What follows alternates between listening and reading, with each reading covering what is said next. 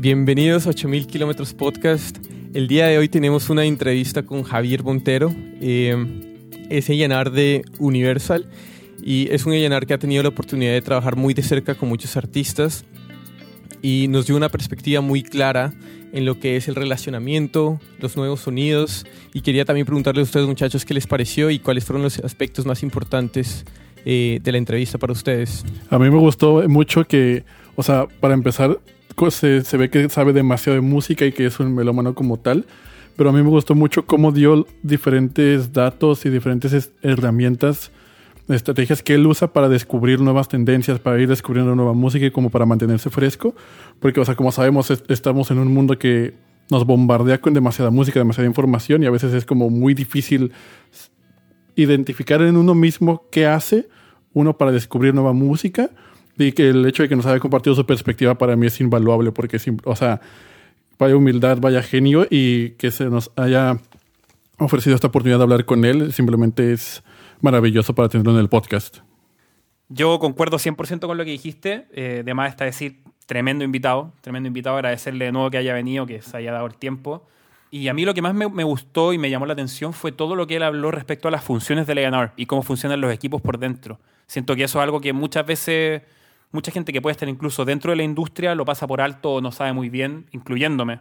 Definitivamente lo que hace un A&R, qué está haciendo día a día, Em, habla también de que hay gente especialmente dedicada al video, otra al audio. O sea, no sé, creo que es un departamento muy rico, una función muy versátil. O sea, tenéis que estar en, todo y muchas veces algo que se pasa por alto. Yo creo que la función de ganar se ve muy, muy desde afuera y, hoy tuvimos la, suerte de ver cómo se ve desde adentro y todo lo que, todo lo que hace, bueno, todo lo que hace desde A a Z. Así que eso yo creo que estuvo bien, bien valioso. Bueno, pues Javier fue un invitado increíble. Desde la forma como ha tratado con nosotros, compartiendo todo lo que sabe. Y pude ver que dentro de todo lo que nos contó, su gran conocimiento de la música, no solamente de lo que escucha, sino de la historia. Ya en la entrevista verán de los diferentes casos que nos comenta, pero puedes darte cuenta de todo lo que él puede abarcar desde música de los 70s y de los diferentes géneros. Eso a mí me da a entender que es un AR que conoce tanto su producto, que es la música, como también lo que es las nuevas tendencias y los cambios y las fusiones de los géneros. Hay una parte muy interesante que habla de cómo es la fusión de los géneros que está saliendo adelante, que me pareció bien chévere. En verdad, gracias Javier por haber venido hoy día. Eh, bueno, bien lo dicen, yo creo que las, eh, la disposición que él tuvo con la entrevista pudo expandir claramente sobre las preguntas y nos pudo dar detalles sobre cada una de las preguntas que le propusimos y yo creo que es algo muy valioso que tanto nosotros lo vamos a apreciar como cualquier otra persona que puede llegar a escuchar el podcast. Entonces, sin darle más largas, eh, disfruten este episodio. Hola, hola. Hola Javier, ¿cómo vas? Muy bien. Bienvenido a la mesa de 8000 kilómetros. No, de verdad, eh, a vosotros es un placer. Además, he estado escuchando los episodios pasados y, está muy bien. Estoy, vamos, suscrito, os sigo y, con muchas ganas de, que sigáis. La verdad, me parece un podcast genial. Para mí es un gran honor, de verdad, que, me hayáis invitado. Gracias, gracias a ti por venir. Bueno, entonces, si quieres, como para empezar, queríamos que nos cuentes eh, brevemente cómo tú llegaste a la industria musical y cómo tú llegaste a tu, a tu posición como A&R. Hmm bueno, quizás no sea la más, lo más corriente de... No, sea un caso, a lo mejor es un caso un poco más atípico, pero bueno, yo cuento mi experiencia. Yo, em, yo soy de una ciudad eh, que está al sureste de España, soy de Albacete y bueno, yo viví allí hasta los 18 años y me vine a Madrid a estudiar. Estuve estudiando Derecho y Administración y Dirección de Empresas. Es, una, es un doble grado, una doble carrera de, seis años y bueno, muy completa. Estuve allí estudiando y, de hecho estuve trabajando, eh, antes de terminar la, eh, los estudios, estuve trabajando en, en, un par de empresas más dedicado a la, a la, formación que había tenido, más relacionado con el derecho o con, o con la economía. Y hubo un momento en el que mm, envié mi currículum a, muchísimas empresas eh, que había en Madrid. O sea, envié mi currículum a, todos los, a todas las empresas que vi, no, sin discriminar ni nada, las envié a todas. Y me llamaron de Universal, eh, curiosamente, Eh, yo ni me acordaba que había enviado mi currículum a Universal. El puesto al que me. mm, al que, al que, mm, al que me estaban ofreciendo era un trabajo más de administración. Era un trabajo más de información. Era exactamente, por si no conocéis el término, son, era un trabajo de label copies. Las label copies son como los créditos o información, la metadata de, de, todos los lanzamientos de las canciones de los discos. Era un puesto en el, en el departamento artístico, pero era un trabajo, ya te digo, más eh, administrativo. Y, y bueno, fue, mm, estuve allí haciendo ese trabajo, eh, estuve como un año y medio más o menos, aunque es verdad que mientras hacía ese trabajo, luego me encargaba de hacer otro, otro tipo de tareas, eh, por ejemplo, relacionado con derechos editoriales eh, o de repertorio, y a la vez más un trabajo como A&R. Y después, después de estar allí bastante tiempo, ya sí que me contrataron. Sea, estuve allí haciendo una beca mientras terminaba la carrera, porque aún no había terminado la universidad. Y, la verdad que genial. Y luego ya me contrataron como, como A&R, sobre todo más como, como asistente de, de los directores artísticos. Entonces, al final, yo trabajo con todos los artistas de la compañía, con algunos más, con otros menos, con algunos es trabajo diario y con otros es más trabajo esporádico. Y más o menos llegué allí. Yo siempre había tenido relación con la música. Yo había tocado, bueno, cuando siendo adolescente, por ejemplo, pues tenía un par de grupos con mis amigos y, tocaba la guitarra. Y, bueno, siempre me había gustado mucho, siempre me había estado informando. Tenía desde muy pequeño eh, coleccionaba discos, lo sigo haciendo. Y, curiosamente luego acabé trabajando en Universal, que es precisamente por lo que siempre había querido, pero tampoco era un camino que había, eh, como no estaba planteado. O sea, a mí siempre me ha gustado muchísimo la música, era como mi pasión, pero nunca pensaba que se podía trabajar de ello realmente. Es, es, bien interesante, digamos, muchas personas tienen diferentes formas de llegar a la industria y eso es también lo, lo, lo bonito de eso. Eh, ahorita que mencionas ya como tu trabajo en A&R y tanto que escuchas artistas, tanto que te relacionas con ellos, ¿ha afectado esto la manera en que ahora aprecias la música? Sí, sí, sí, muchísimo, muchísimo. Eh, uf, ha sido un cambio brutal. Yo de hecho me acuerdo que he de decir que justo antes de entrar a Universal, eh, yo ya estaba escuchando poco a poco eh, música más comercial. Eh, es decir, que también mi grupo de amigos o la música que solía escuchar era mucho más independiente, en plan, y buscaba mucho más ese grupo que nadie había escuchado o un grupo raro, artistas que no los conoce nadie. Era mucho más así, no escuchaba apenas música comercial. Pero antes de entrar a Universal, fue además, me acuerdo perfectamente, que escuché un disco de J Balvin y me encantó, me encantó. y eso no se lo podía decir a mis amigos, porque eran como, tenían un gusto súper independiente y, les parecía abominable que, que, escuchase reggaetón. Pero a mí ya me empezaba a gustar mucho, la verdad. Y, y, es verdad que mi forma de escuchar la música ha cambiado totalmente. Es verdad que escucho muchísimo más pop, eh, pero muchísimo más. Me gusta, la verdad, también. Más música urbana, eh, aunque también me gustaba mucho el rap y el hip hop, pero a lo mejor no, no estaba tan metido en, la escena actual eh, de la música urbana. Y, es verdad que ha cambiado totalmente mi, relación con la música. Además, como también he ido aprendiendo eh, ciertas nociones musicales, aunque sea pequeñas, de producción o de interesarme sobre la mezcla, el mastering, pues claro, ahora ya escucho la música totalmente diferente. De todos modos, escuchaba la música diferente desde que tenía 12 años, como cuando tenía 15, con 18. Cada, cada vez escuchas la música de manera diferente. Y no es lo mismo escuchar una canción de los Beatles cuando lo escuchaba con, eso, con 10 años a cuando estaba en la universidad o como la escucho ahora. Percibes otro tipo de detalles o, bueno, en fin, más o menos eso. Es y verdad, sí, sí. Es verdad, hay canciones que cambian por completo. Una vez que mm. lo escuchas en, en, un momento fueron un himno y ahora es como, uh, ese era mi... Sí, me pasa mucho con, con los grandes grupos que me acompañaron en, en, mi vida. Por ejemplo, ahora que veo la, la pantalla de Eric que tiene el póster de Iron Maiden, y de Metallica, por ejemplo, eran grupos que escuchaba muchísimo de, de pequeño y ahora prácticamente no los escucho nunca. Eh, de hecho, el otro día me puse el, el, disco este, el de The Number of the Beast, que lo tengo, y me lo puse y ya, no lo, ya, no recordaba, ya no recordaba cómo era realmente. O sea, había canciones que escuché, que la última, esta, la de Halloween by the Name, por ejemplo, que recuerdo que me encantaba de pequeño, ahora lo escucho y lo escucho de manera diferente. No peor, pero es diferente. Y ahora devolviéndonos un poquito más como a al rol de Leyanar, digamos, la típica percepción de Leyanar es conocida como la persona encargada únicamente de firmar talentos. Sí, pero también tiene mucho más que ver con la conexión que hace Leyanar entre productores, artistas, autores. Entonces, ¿nos puedes contar un poco cómo funciona ese proceso y hasta dónde llega el rol de Leyanar? Hmm. Eh, totalmente cierto, Jorge.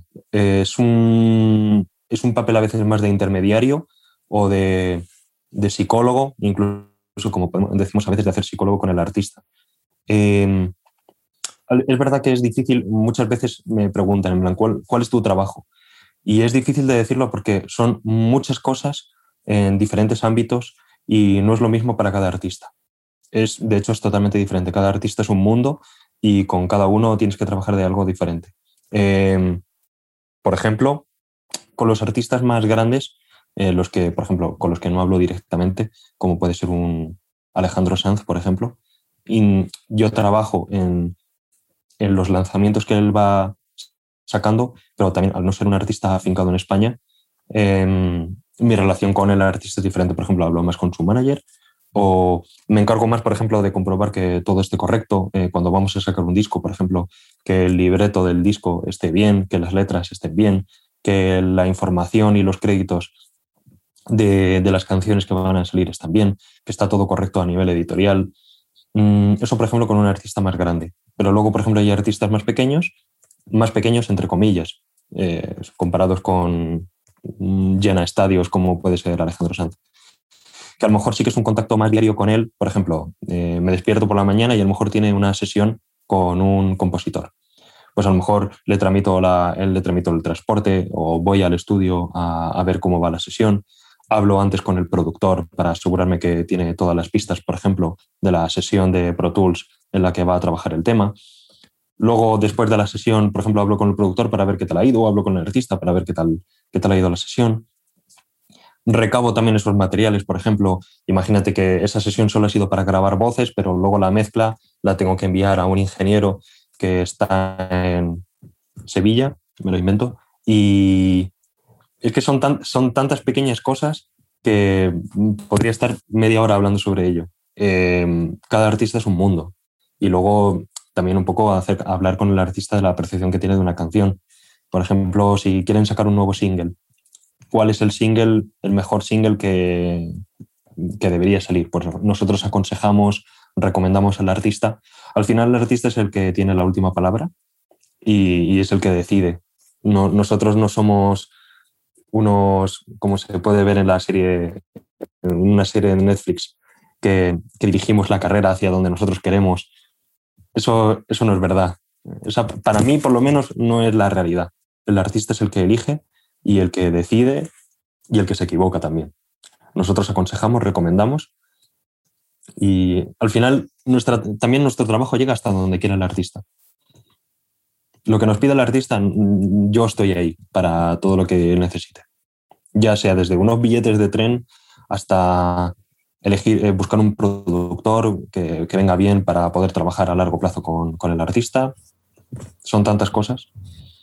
Sí, esos, esos, esos días de los que se fabricaba como uno quería el artista ya poco a poco ya están acabando. Y ahorita que mencionas las relaciones que puedes llegar a tener con, con managers, quería que nos cuentes un poquito cómo es la estructura de un departamento de A&R y cómo es la relación que hay con otro, con, entre A&Rs y A&Rs de otras disqueras. Hmm.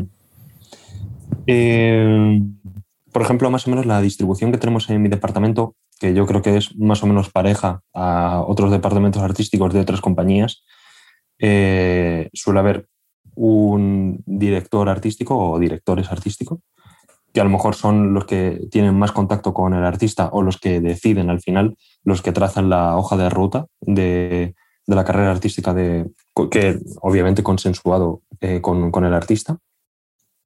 Luego, por ejemplo, mi papel es más de coordinador eh, o más de coordinador, intermediario. al final yo soy un poco como chico para todo, que hago lo que sea realmente, desde ir a un concierto hasta estar con más trabajo administrativo o depende también del artista.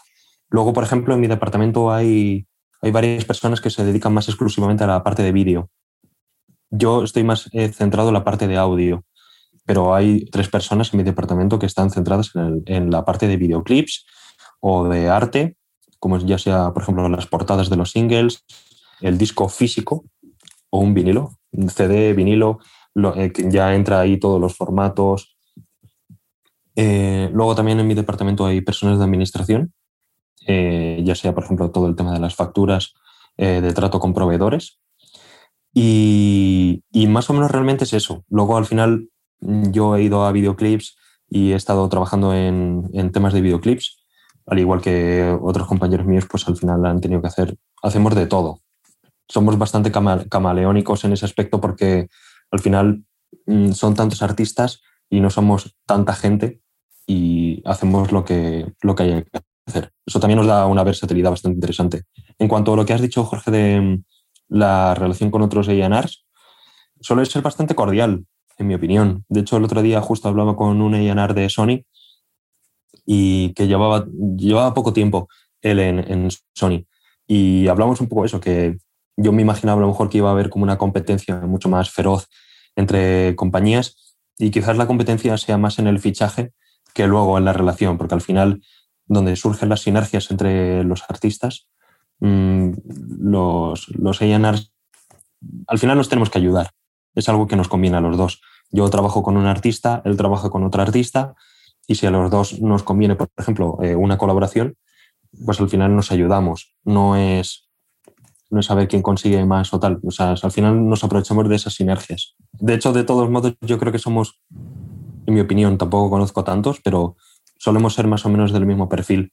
Entonces, tampoco es que sea una lucha encarnizada ni nada por el estilo al final estamos ahí para hacer nuestro trabajo y si nos podemos ayudar, pues genial. Y he conocido a gente muy, muy amable. Sobre todo, por ejemplo, tengo más contacto con, con A&Rs de, de, las editoriales, de los publishings, de otras compañías. Y me llevo genial con, con los, con los de, de Sony ATV o de BMG o de la editorial de Warner, que es Warner Chapel.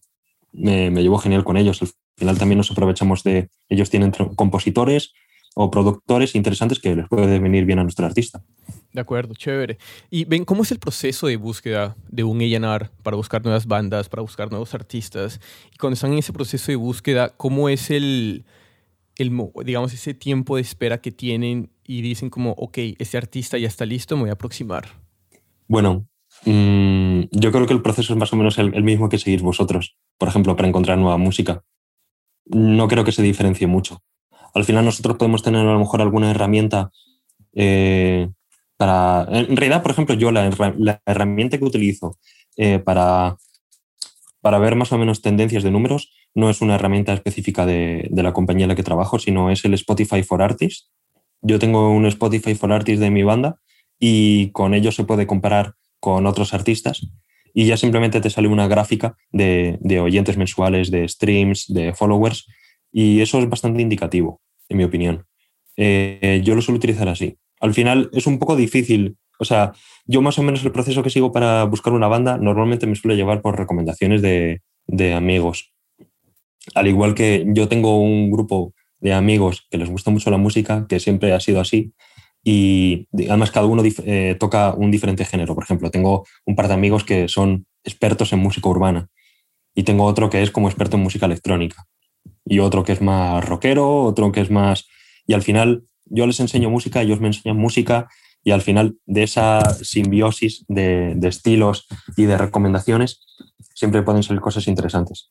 Es difícil, realmente lo, que más importa yo creo que y lo que prima es la música, que tú escuches un artista y que, te guste. Por ejemplo, por citar uno, ayer escuché un artista que me tiene bastante encandilado que se llama Alba Morena la escuché ayer y no sé, tendrá 300 oyentes mensuales o algo así en Spotify, pero me, pareció genial. Por ejemplo, lo escuché, pues me gustó mucho.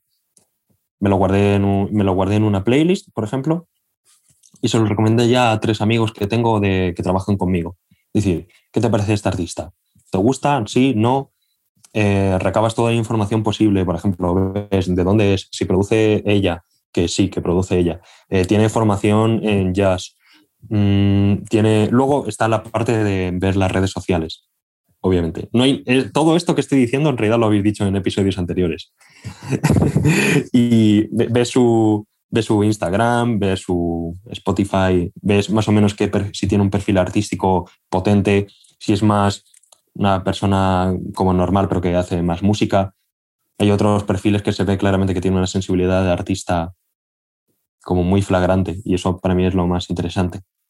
Y luego ya, pues te metes cada día a ver cómo va subiendo y normalmente cuando haces el, aproxima, el, el aproximamiento, ¿se, dice así? El, la, bueno, cuando te aproximas al artista, normalmente otras compañías ya han llegado también o están ahí.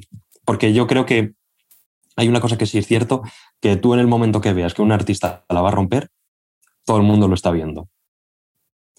Por ejemplo, eh, Rosalía, por citar un ejemplo. Es, un ejemplo un poco eh, difícil, pero cuando sacó el disco este de Los Ángeles en 2017, si no recuerdo mal, yo creo que yo veía que era un artista súper potente, pero yo creo que todo el mundo lo veía. Si más o menos te gustaba ese estilo o lo habías escuchado, sabías que era una gran artista. A lo mejor no que iba a llegar a este punto, pero yo creo que era más o menos conocido por todos que tenía muy buena pinta. O Zetangana, por ejemplo. Pues cuando yo escuchaba Zetangana, a lo mejor en 2014, más o menos, pues a lo mejor no te lo vas a imaginar ahora, pero sabes que está muy bien, que es un artista muy bueno. Y si lo sabes tú, también lo sabe Sony, lo sabe Universal, lo sabe Warner, lo sabe todo el mundo. Lo difícil es encontrar ese, esa joya escondida que nadie ha visto. Eso es realmente lo difícil. Yo creo que eso sí que es la, mayor apuesta. Eso sí es al casino. claro, claro, sí, tiene esa, esa, ese instinto también, ¿no es cierto? Ese, ese sentimiento de, del gut feeling. Eh, ¿Cuánto, digamos, cuánto tiempo escuchas música activamente y cómo decides que escuchar? Mm, Difícil, depende de la época. Depende de la época. Eh, porque hay, hay veces que estés escuchando, a mí me va mucho por rachas, eh, o depende del estilo. Antes es verdad que cada vez escucho música de manera más diferente. Antes, por ejemplo, eh, lo único que hacía era hacer playlist y utilizaba páginas de información.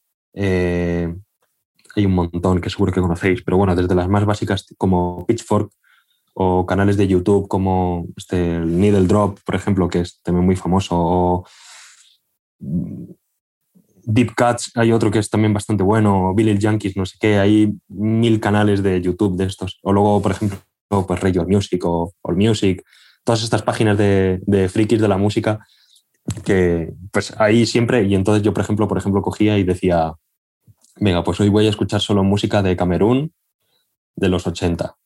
Y me tiraba un día entero escuchando eso. Y hacía una playlist y luego es verdad que en su momento pues hacía esquemas y tal, y me hacía mapas conceptuales de géneros y de estilos.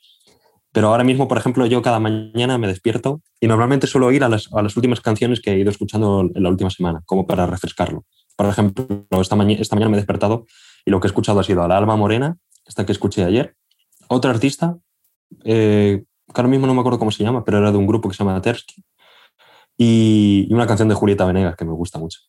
Y, entonces, pues voy ahí escuchando y a lo mejor mañana pues me pongo y digo, y me meto en un grupo así, por ejemplo, más de low-fi. Por ejemplo, hay un grupo de chicas que me salió el otro día que se llama De Petunias. Y pues, por ejemplo, me meto en ese perfil y a lo mejor pues en los relacionados de Spotify pues me voy metiendo en otro grupo y en otro grupo y en otro grupo. Y así voy escuchando. Pero realmente no tengo un patrón ni nada por el estilo. De hecho, suelo tener como un, por ejemplo, desde hace mucho tiempo, lo único que, lo que suelo escuchar como hilo conceptual es Deep House, que me gusta mucho, y voy alternando eso. Voy escuchando Deep House mientras trabajo y luego me voy escuchando otras cosas. También es verdad que escucho mucha música del trabajo. A veces no, no escucho tanto música en Spotify, sino como música que tengo que escuchar por el trabajo ya sea repertorio para un artista, un single que se está mezclando, una maqueta que puede ser interesante. Más o menos así. Que dijiste buenas, muy buenas prácticas ahorita que seguro par las voy a robar porque me parecieron muy, muy, muy buenas. Uf, hay, hay muchas y tengo muchas más. Cada día una, diferente. Están muy, están muy buenas, están muy buenas. Y ahora que metiéndonos un poquito más como en la relación con los artistas, muchos artistas creen que llegar a ser firmados y esa es la meta final, ¿no es cierto? Que esa es la meta final, y, pero la verdad es que listo, te firman, pero el trabajo se pone más duro. Entonces, sabiendo que el, a veces el success rate de las disqueras no es tan alto, ¿cuáles son los atributos iniciales que un artista debe de tener para llegar a ser firmado y cuáles son aquellos que tienen que desarrollar para tener una carrera exitosa en una disquera? Mm, mm, buena pregunta.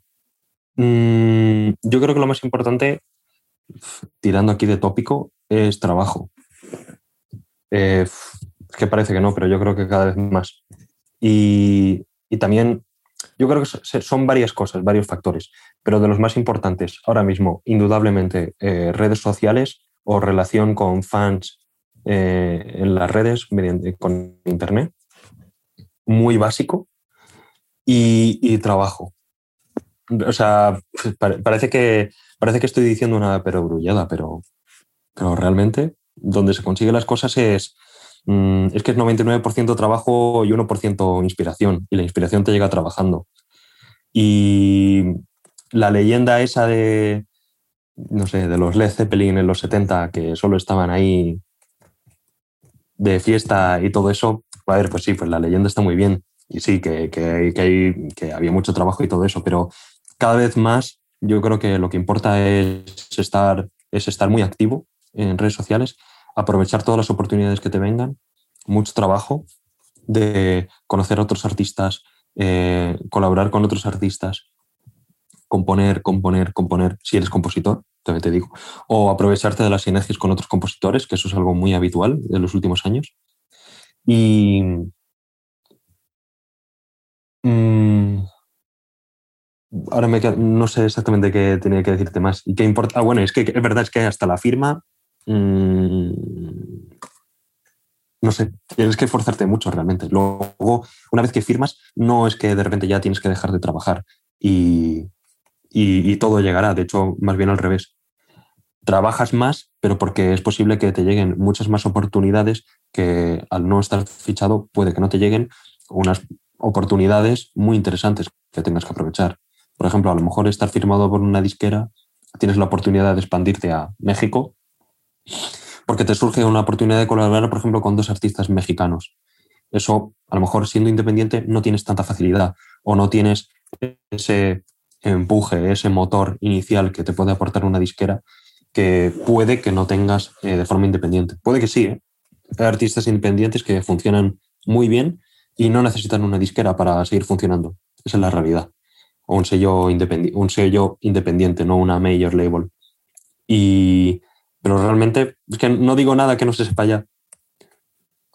trabajo y trabajo. Y yo siento que hay muchos artistas que están justamente a la espera de esta firma, de esta, de ser como, ahora sí que adquiridos por un sello discográfico pero al mismo tiempo, o sea, uno como A&R o como profesional de la industria siempre está monitoreando como el terreno, ¿no? ¿Qué está pasando por aquí? ¿Qué está pasando por allá? ¿Que en España? ¿Que en México? ¿Que en Colombia? ¿Que en redes sociales? ¿Que en las plataformas de streaming? Entonces, o sea, uno al momento de estar monitoreando qué tipo de fenómenos eh, nos debemos como tenemos que seguir más de cerca o deben de suceder para que justamente un A&R tome pase de ser un monitoreo a una acción, a un ahora me voy a acercar al artista? Como, ¿qué, ¿qué, tenemos que checar? ¿Qué tenemos que estar ahí viendo? Mm, pues mm, no es fácil la respuesta realmente, porque ¿qué es exactamente lo que... O sea, es verdad que lo, que lo que dices es cierto, que siempre estamos monitoreando. Por ejemplo, te metes en el top 50 de Colombia o el top 50 virales en Colombia y te puedes encontrar artistas muy interesantes, pero ahí yo creo que ya entra un poco la intuición de qué es realmente lo que lo va a romper. Porque, por ejemplo, yo pienso un poco en el ejemplo de Billie Eilish. Mm, no es algo tan evidente. En plan, ahora mismo un, el top 200 de Spotify, por ejemplo, hace, antes de que entrara Billie Eilish, por ejemplo, pues que estaba dominado claramente por un cierto tipo de música, o ahora mismo la música latina, pues un Billie Eilish no parece tan evidente. A lo mejor parece más evidente buscar un Bad Bunny un Jay Cortez o un artista similar, eh, que, que, a lo mejor esté más como en la onda, en la ola del urbano y cogerlo y ficharlo para seguir y continuar. Pero hay artistas que luego se escapan de, de, la, de la dinámica general. He dicho Billie porque a mí me, me, me sorprende realmente. Tiene un estilo como súper particular. Hay estilos que nunca fallan, que es el pop, por ejemplo. Que siempre va a haber pop, ese, ese tipo de música más general, general comercial, pero realmente yo creo que lo, lo interesante, lo importante o lo, o lo, verdaderamente valioso es encontrar el siguiente movimiento. El siguiente movimiento, o sea, el siguiente género que lo vaya a, romper, ya está sucediendo. Lo que no se sabe es cuándo, dónde y cómo o el qué. Por ejemplo, yo creo que ha habido un, una explosión, no sé qué pensaréis vosotros, pero ha habido una explosión de, del género low-fi en los últimos seis años, por ejemplo. Por citar, por ejemplo, cuando Mac DeMarco más o menos irrumpe en la escena en plan de forma potente, como que a partir de ahí, aunque es una generalización, porque el género low-fi o ese estilo ya lleva mucho tiempo y si te puedes remontar a Ariel Pink hace 20 años y tal, pero más o menos esta explosión del low-fi ha sido hace medianamente poco. Pero claro, mm, ¿cuál es el momento? ¿Cuál es el artista que lo dinamita? ¿Cuál es, cuál es la oportunidad? Ahí yo creo que de verdad está la... ¿Cuál es, cuál es la ola? ¿Cuándo llega a la cresta de la ola y cuándo empieza a decaer? ¿Ahora mismo el reggaetón está en la cresta de la ola? ¿Sí o no? Os pregunto. Todo el mundo está diciendo que el reggaetón ya está muriendo, ¿no? O sea, el reggaetón como tal, donde salió de Panamá, sí. ese sonido, muchos productores dicen que ya no existe. Yo creo que igual y no está en la punta de la ola, pero está como fusionándose con otras olas que vienen, ¿sabes? Para que todavía siga ahí remando en el mar, por así decirlo, yo creo. Yo, yo iba a agregar eso, o sea, yo, como que se está fusionando con, otro, con otros géneros. Pareciera ser que como que el, yo creo que el, el dembow, esa, esa, estructura rítmica, se va a mantener, pero claro, va siempre absorbiendo del trap o del hip hop, de otros, de otros géneros. Pero sí, el dembow clásico, lamentablemente... Totalmente. Lo que pasa es que ahora mismo, me acuerdo cuando sacó J Balvin el tema este de reggaetón, que es como un tema clásico. Más clásico, no es en plan el reggaetón este del general, de, los 90, pero en plan es como clásico y, y está genial. Y tiene mil millones de, de, streams. Pero es verdad, yo estoy totalmente de acuerdo que se fusiona al final con otros estilos y al final el pop es medio reggaetón. Pero en realidad yo a veces lo pienso, que hay canciones que tienen un beat de reggaetón que está como más disimulado y parece que no, pero siempre ha estado ahí. Por ejemplo, recuerdo el tema de la canción esta de Shakira y Alejandro Sanz, de la tortura, cancioncísima. Sí, sí es, esa, es, esa es una. Grande. sí, sí, sí. Bueno. Es un gran tema, es un gran tema. Y yo lo escuchaba de pequeño y yo nunca reparé que tenía el mismo beat que tenía la gasolina. Y para mí era como una canción pop más, pero realmente era medio reggaetón. O la canción esta de Justin Bieber de Baby, creo que es, de hace también unos años. Esta también es, un beat de reggaetón, lo que pasa es que está súper filtrado y no repares en ello. Y, pero ahí está.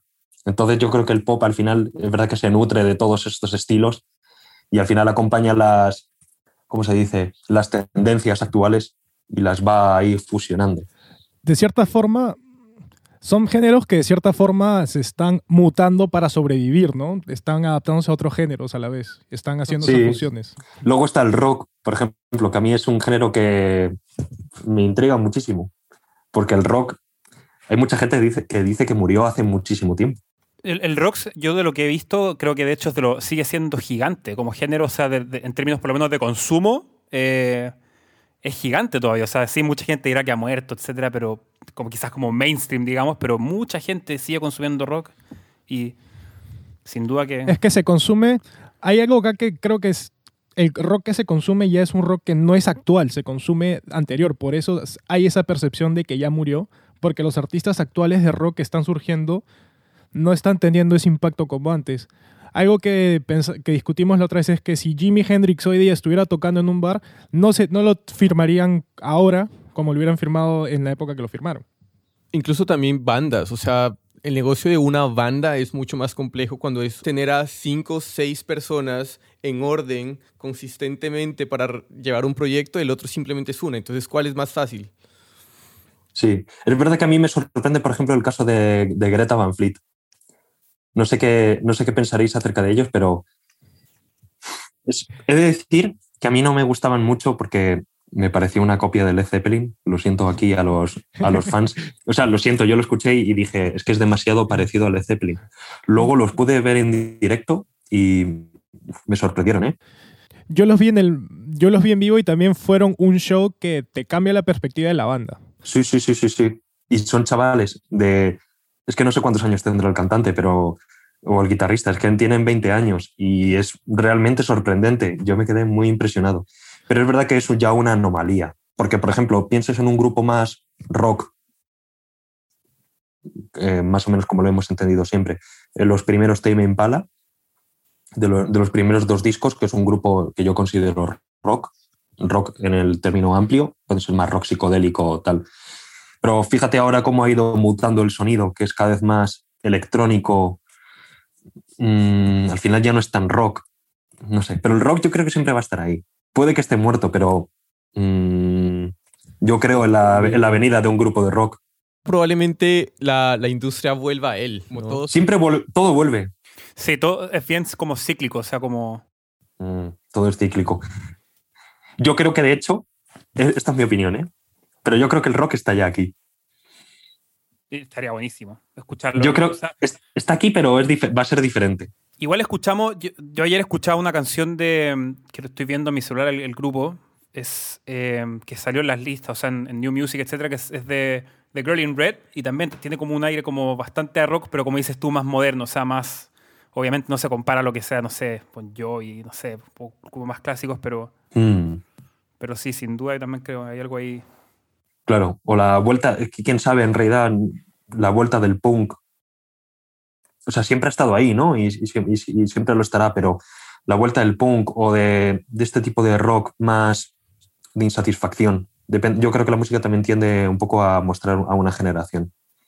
Y seguramente, yo creo que esta generación, o más o menos nuestra generación, que somos más o menos de la misma, de la misma edad, yo creo que surgirán bandas. Es que también es difícil, porque es que luego ahora pienso en la música más de la generación Z y es que es otra cosa totalmente diferente. Es completamente diferente. Y, por ejemplo, pensando, digamos, en todas estas bandas que pueden llegar a salir, ya sea de rock, ya sea de, o cualquier tipo de género que esté generando la generación Z, ¿cómo es ese primer WhatsApp, ese primer correo que se le hace al manager o al artista cuando el A&R se acerca para ofrecer una oportunidad a un sello discográfico? ¿Qué se dice? ¿Qué se comenta? ¿Qué se platica en ese primer acercamiento? Pues yo creo que la, clave es la naturalidad. Realmente es como si os escribo a cualquiera de vosotros. En plan, hola, un icono. A mí, por ejemplo, me gusta mucho utilizar los iconos. Hola, un par de iconos así. Y en plan, bueno, tal, soy Javier, por ejemplo, trabajo en tal. Es, normal que no te crean. no es que me haya pasado, pero yo creo que es normal que no te crean, porque aquí yo creo que la gente también está acostumbrada a que la gente mienta y vengo aquí a decirte que te voy a ofrecer la salvación y que te voy a firmar y te voy a hacer rico. Entonces yo creo que lo mejor es ser más natural y decir, por ejemplo, eh, hola, pues tal, soy Javier, no sé qué, trabajo tal, y, yo, y estoy escuchando tu música y mola un montón. En plan, no sé si vives, por ejemplo, en Madrid o te, te apetece que nos echemos una cerveza. Naturalidad ante todo. Porque mm, yo no me imagino, también yo creo que es un poco depende de cómo seas. Yo, tal y como soy, como persona, no voy a ir aquí a engañar a alguien. Primero porque se me notaría mucho. Y de decirle que le voy a prometer aquí que va a ser rico y que va a vender un millón de discos y tal. Primero habrá que conocer primero al artista y a la persona y, también ver un poco qué le puedes ofrecer mm, y, ver él también qué concepción tiene o que, a dónde quiere llegar. Porque claro, a lo mejor es un artista independiente que, que él es feliz en su, en su escena y no necesita ninguna, ninguna, ningún sello discográfico. De momento, a lo mejor ahora mismo no quiere, a lo mejor dentro de seis meses sí, a lo mejor está en un sello discográfico más independiente y a lo mejor aspira a estar en una mayor, por, la, por las posibilidades que le puede dar. Yo creo que lo más importante es conocer al artista y la persona. Es verdad que ahora mismo es un poco difícil porque también es no puedes verlo en directo, lo cual es un gran es un punto a tener en cuenta, que es algo muy importante. Pero bueno, es verdad que ahora mismo en la escena digital en la que vivimos tienes que basarte un poco en lo que escuchas en Spotify. De acuerdo, y, tal vez ese primer acercamiento también le sirve al A&R como una pequeña prueba para conocer, es como la punta del iceberg sobre la personalidad del artista. Entonces, sí, poder testear ahí unas cuestiones. Entonces, dentro de lo que yo sé y lo que he escuchado, leído, uno no se debe de aproximar al A&R. O sea, si uno quiere ser encontrado, el A&R encuentra a los artistas. Entonces, ellos se deben de enfocar más que todo en crecer su fanbase, pero ¿Hay alguna manera respetuosa para los artistas acercarse al A&R? Es verdad que eso que, comentas, Jorge, porque es verdad que parece que cuando un artista te, viene con su música, como que parece que no, o sea, si tienes que ir tú al, al A&R y a, enseñarle su música, como que parece que no es tan buena. Eso es una generalización, ¿eh? ni mucho menos. Porque a mí me ha llegado música de artistas que me han escrito, que realmente era muy buena música. Y no, no voy a citar ejemplos, pero, pero ocurre. También ocurre que no. O sea, también me llegan muchas propuestas. Entonces, hay muchas que no y hay algunas que sí. Algunas que son interesantes, otras que, que sí que lo son mucho, otras menos. Todas las bandas yo creo que han empezado enviando su música a alguna discográfica. Las bandas, yo que sé, por citar Metallica, pues me imagino Imagino que Metallica pues también enviaría su primera maqueta a todas las discográficas que habría ahí. Estoy completamente seguro, yo creo que todos lo han hecho. No hay ninguna manera en especial de dirigirse, yo creo que mientras haya respeto, que yo creo que lo hay. Pero por ejemplo, ahora mismo me llega un correo de un correo, un WhatsApp, un mensaje en Instagram de una banda en plan, hola tal, eh, nos gustaría que escucharas nuestra música. Yo creo que hay veces que es mejor ir con tu mejor canción. Si tú tienes 10 canciones, yo creo que es mucho mejor ir con la mejor canción que tengas que decirte, toma el link y aquí tienes mi disco entero. Ya no hay tanto tiempo para escuchar un disco entero. O sea, si te lo escuchas es porque te tiene que gustar mucho. En cambio, si te da la oportunidad de, solo un link, por ejemplo, con una canción de tres minutos, que sabes que es la mejor, yo creo que es lo mejor. Porque si a mí me gusta, yo te voy a decir, vale, dame más canciones. O, joder, me ha gustado mucho esta canción, envíame, por ejemplo, un dossier, si tienes un dossier de, de grupo que se suele tener, eh, con información, por ejemplo. Y ahí ya conoces un poco más. Yo creo que es la mejor manera, pero tienes que, el single tiene que ser muy bueno, porque si no, todo, todo va mal a partir de ahí. Oye, muy interesante lo que estás comentando, Javier. En verdad, yo ya te quería hacer una pregunta cambiando el foco un poco a la relación de los artistas con las conexiones que tiene. Y quería saber cuáles son los factores claves que tú consideras para saber si un artista puede colaborar con cierto autor o cierto productor o con otro artista? Hmm. Lo más hay, es cierto que yo creo que entran los dos terrenos, uno el personal y otro el artístico. No es lo mismo, por ejemplo, juntar a un productor, vamos a decir, un productor, por ejemplo, de 55 años, que a lo mejor él está más enfocado a cierto tipo de música o a cierto tipo de artistas, a lo mejor más veteranos o no tan, por ejemplo, una, chica que hace low-fi en su casa, eh, lo juntas con un tío que lleva haciendo pop desde hace 40 años, a lo mejor a priori no es la mejor combinación. Quizás necesite juntarse con un compositor, por ejemplo, que sea más o menos de su generación, que tenga las mismas inquietudes, que tenga las, mismas similitudes artísticas, que, juntarlo con, a lo mejor con, alguien que sea como muy diferente. Puede que salga bien o puede que salga mal. Luego también, si es una persona muy introvertida, el artista es muy introvertido, pues a lo mejor tampoco le viene bien juntarse con alguien que sea un loco. A lo mejor ese loco funciona mucho mejor para, un artista, a lo mejor urbano, que también esté un poco loco. Ahí a lo mejor es donde de verdad salen las cosas buenas. Si tú conoces al artista y conoces al productor, por ejemplo, esta semana, de hecho, por ejemplo, me surgió una duda que me comentaron, dice, necesitamos un productor para este artista. Entonces, yo más o menos tengo una serie de productores en la cabeza, pero hay, hay alguno, por ejemplo, pienso en uno y digo, no, este es demasiado, demasiado urbano, por ejemplo. Hay otro productor que pienso y digo, este es bueno, pero ahora justo está muy ocupado con, está trabajando con otros dos proyectos de otros artistas y seguro que no va a poder. Este, por ejemplo, me parece buena opción y le llamo. Este, por ejemplo, me gusta porque justo la onda que está haciendo ahora, el estilo que está tratando, se puede acoplar muy bien y puede surgir una sinergia muy interesante. Más o menos surgen así. Yo creo que mm, tiene que ser un poco que tú conoces al artista, conoces al productor o al compositor y sabes que o crees que puede ir bien la cosa. Porque tú también has escuchado lo que está haciendo, sabes un poco de qué palo va y puede funcionar. Entonces, esa decisión, al fin y al cabo, es muy subjetiva dependiendo del artista. Sí, totalmente subjetiva. Luego se lo tienes que vender al artista. Luego tienes que ir al artista, por ejemplo, y decirle, eh, creo que sería muy interesante que pudieses, por ejemplo, juntarte eh, con este compositor, con este productor, porque ha hecho esta canción, este disco para este artista.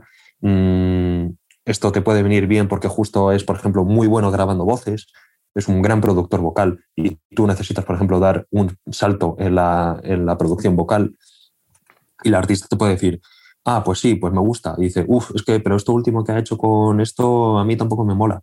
Al final yo creo que lo más importante, a mí lo que más me gusta, por ejemplo, es que los artistas se mojen y se, y se tiren al vacío y se arriesguen, porque ahí es donde de, repente pueden encontrar grandes cosas. Por ejemplo, yo estoy trabajando mucho con un artista que pues le hablé de, juntarse con una serie de compositores y un productor que, me gustan un montón, que son de Valencia, y, le dije, anímate de verdad, porque yo creo que en una sesión pueden salir grandes cosas.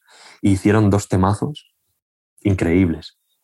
Y, ella al final acabó súper contenta porque dice, joder, qué bien que, me haya atrevido a, hacer esto. Al final yo también soy un intermediario, yo no estoy ahí haciendo la música. Yo, mi mérito más bien es poco, porque no estoy ahí creando el riff o la melodía que puede enganchar. Pero al final yo más o menos... No, nada, que sí tienes el mérito. Tú has hecho ese, has sido intermediario. Bueno, pues sí, un poco. el grano de arena. Y es en el fondo encontrar, o sea, esas posibles conexiones que yo creo que, yo creo que es, un trabajo muy, difícil, o sea, y sobre todo hoy en día que vemos, no sé, como temas escritos por 10 escritores, producido por 4 personas, esa, dinámica también te quería preguntar un poco, o sea, no sé, cómo, cómo, va, cómo va cambiando uno cuando se, se, aumenta mucho el grupo y, y, si es que, no sé, o sea, yo no me imagino una, una sala con, no sé, yo, yo, sé que muchas veces es que el tema va pasando en forma de web nomás y no es que están en la misma sala, pero ah, ¿tú te fijas en algún factor en, en específico para, para, para, pensar más o menos que puedan funcionar ciertos escritores y productores en términos como de personalidad o cosas así? O... Sí, porque por ejemplo nosotros también contamos con ayuda de, de la editorial en la que editorial o, sí, normalmente suele ser editorial, o sello discográfico en el que esté firmado el compositor. Eh, tú ya cuentas con esa información. Por ejemplo, yo tengo un artista, trabajo con un artista X y quiero, por ejemplo, pues que tenga un sonido pop, pero más modernillo, no un pop tan clásico, sino un pop más, más actual, más, por ejemplo, más enfocado a cierto tipo de radio. Eh, que tenga unas letras más juveniles, por ejemplo. No sean unas letras a lo mejor tan maduras o que parezca que las, las ha escrito una persona de 45 años sino que más que, no sé, que tenga esa inquietud pues, de una persona de, nuestra generación de los que tenga 20 años, ¿no? Entonces nosotros, por ejemplo, contactamos con las editoriales, con, los publishings, em, y, por ejemplo, ellos nos dicen, pues mira, ahora mismo estamos trabajando con este productor, con este compositor, a lo mejor justo yo lo conozco, también de haber visto mucho los créditos en Spotify, muy importante, o en otras páginas en las que hay, que sé que se puede ver, y ver los créditos y a lo mejor te dicen, ah, pues vamos a trabajar con este. Y tú ya sabes que se ha escrito para este artista. Claro, claro. Que se suele juntar, por ejemplo, con este productor, porque siempre ves que están juntos en la, misma autoría. A lo mejor no sabes exactamente, a lo mejor sabes que se escribe más letra o escribe más melodía, pero no produce nada. Es más que, sabe el hook, que conoce el hook, que, que sabe cuál es el gancho. Os puedo decir mil ejemplos, pero tampoco querría citarlos por, pero bueno, en realidad solo diría cosas buenas de, la gente con la que trabajo. Hay gente buenísima. O gente en los estudios, por ejemplo. Eh, yo creo que de las grandes cosas que, tiene mi trabajo, de lo, que a mí más me gusta, es ir a los estudios y, conocer a gente que está trabajando allí y, que está todos los días intentando sacar eh, canciones, nuevas melodías, que se reúne al final con artistas que van yendo por allí y, al final de todas esas sinergias van saliendo nuevas cosas y al final es donde se está trazando los, nuevos hits y, el nuevo camino. De acuerdo, y ahorita que ya, ya hablamos como de proponer a los artistas que se metan al estudio con tal escritor o con eh, tal productor porque la sesión probablemente va a salir increíble. ¿Cuáles son ese, eh, esas otras herramientas que le, le debe otorgar al artista para llevarlo del punto A, donde fue firmado, al punto B, que es esa grandeza? ¿sí? ¿Y cuál es ese elemento, que, cuál es el elemento o el momento en que uno sabe que listo, este artista está listo, vamos a lanzarlo? Mm, yo creo que es una mezcla de, muchas cosas. Realmente no sé si hay una respuesta para ello. Yo creo que es algo que tienes que ver, tienes que sentir. Eh, yo creo que es una mezcla de varias cosas. Por ejemplo, por ejemplo, por citar un, ejemplo, Sen Senra. Por ejemplo, es un grandísimo artista, a mí me encanta su música. Eh, tú más o menos vas viendo que cada vez va teniendo un mayor fanbase, que a los conciertos a los, cada vez va más gente, eh, antes llenaba una sala de 200 personas, ahora de 400. Ahora está en un festival, no sé qué, y ya su nombre no aparece tan pequeñito, aparece más grande. Ves que sus canciones van teniendo más reproducciones. Has visto que a lo mejor hace un año tuvo una colaboración más de su nivel y ahora tiene una colaboración súper potente. Eh, yo creo que es una mezcla al final de muchas cosas. Que también ves el run run, mm, que empieza a sonar en la radio, que tus amigos lo están escuchando, que llegas y, y ya hay uno que lo tiene ahí, que lo está escuchando y te dice, guau, es increíble, es en Senra, no sé qué. Al final yo creo que es como toda esa mezcla de cosas y que se va juntando con más gente, que sus canciones pues cada vez son mejores. Es difícil, ¿no? Decir si son mejores o peores. Pero dices, joder, que menudo palo acaba de, de sacar o... Yo es que no creo que haya una respuesta clara a eso. Yo creo que son una serie de cosas y es algo que tú sientes, que lo estás viendo. Pues como hablábamos antes de Rosalía. Que es que no sé, ahora mismo no recuerdo sinceramente cuál fue la canción. Esta. Bueno, malamente sé que, sé que fue como un gran boom, pero como que tú ya lo estabas notando, que hay algo ahí. Ya llega malamente y dices, es que luego sale con altura y es más increíble todavía. Y luego saca este y es más temazo todavía y así yo creo que el A&R en todo caso es un facilitador. Luego, al, fin y al cabo, el que de verdad pone la magia es el artista o el productor. Es que a veces ese tipo de magia, que yo, es que yo creo en ese tipo de magia, ¿eh? es ese, el duende en el flamenco, el moyo en el blues, o en el, en el jazz, en el swing, es ese tipo de cosas que es intangible. O sea, realmente hay veces que parece que, que de verdad lo que lo rompe a lo mejor es la parada antes del estribillo, la anacruza esta que tiene despacito. A lo mejor realmente la clave es eso, son esos dos segundos, o la melodía, o, un estribillo. Es que realmente hay veces que no sabes, eh, es difícil especificar exactamente qué es lo que ha hecho que, que lo rompa. Es difícil, es que depende de cada artista. Bueno, vaya manera de terminar esta primera parte con Javier Montero prácticamente nos ha dado demasiada información y demasiados datos que podemos usar todos nosotros al momento de ir descubriendo música y cómo hacer estos acercamientos con los artistas.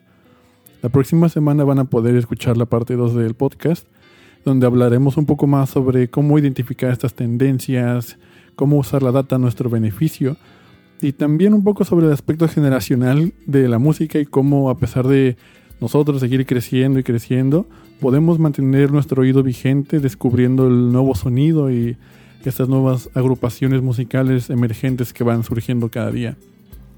Van a poderlo disfrutarlo la próxima semana, así que espérenlo con ansias y gracias por escucharnos. Nosotros somos 8000 kilómetros.